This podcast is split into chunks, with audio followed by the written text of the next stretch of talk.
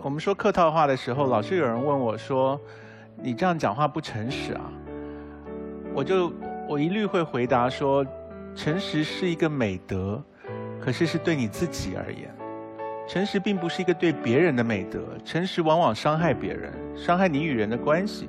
如果你那么重视诚实，把它用在自己身上，我遇到的大部分人是对别人很粗糙、很坦率，对自己却不诚实。”这个这个这样的人是没有资格讲诚实的，所以如果你要那么在乎诚实这个价值观，你只要对你自己诚实，那是最重要的一种诚实。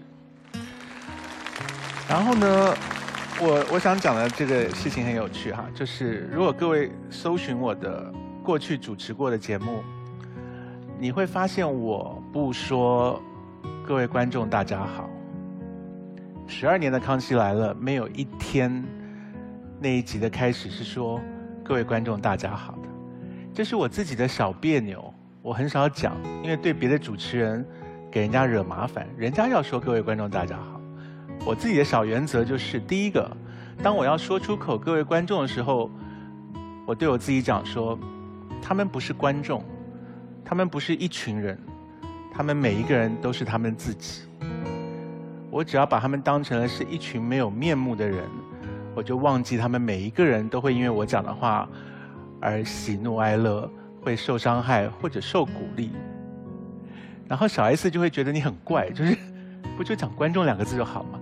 我就是不要众这个字，我不要把人归到大众里面去。我觉得每个人是独特的。然后我又我干嘛又不说大家好呢？因为我没有资格希望你好。这节目不是当场直播的，这节目是上个礼拜录好，今天播。你上个礼拜在祝人家好，今天才播出，这不是一个真心的祝福，所以我跟我自己闹这些别扭，我最后只能够说，你现在收看的是《康熙来了》。可是这是我的小坚持，我如果跟马东一起主持节目的时候，他先说了“各位观众大家好”，我一定跟着说“各位观众大家好”，因为那个是那个那个是配合他一起，我们都认同这件事情，就这样做。所以我的教养就是，如果大家都在这样做，我们不给别人添麻烦。如果是我自己的事，我可以爱怎么讲究就怎么讲究。所以我对今天这个题目呢，我认为你爱怎么讲究你就讲究，可是不是在群里头给别的家长惹麻烦。所以你一高尚了，说嗯我不跟，然后别人就为难，因为你高级了，那他怎么办？所以这是第一个，我不觉得我要站在反方的原因。然后第二个呢是。你的小原则啊，都只能够发挥在你能够耍狠的地方。我之所以那么佩服家长们，那么佩服老师们，就是孩子就是你跟这个世界的人质啊。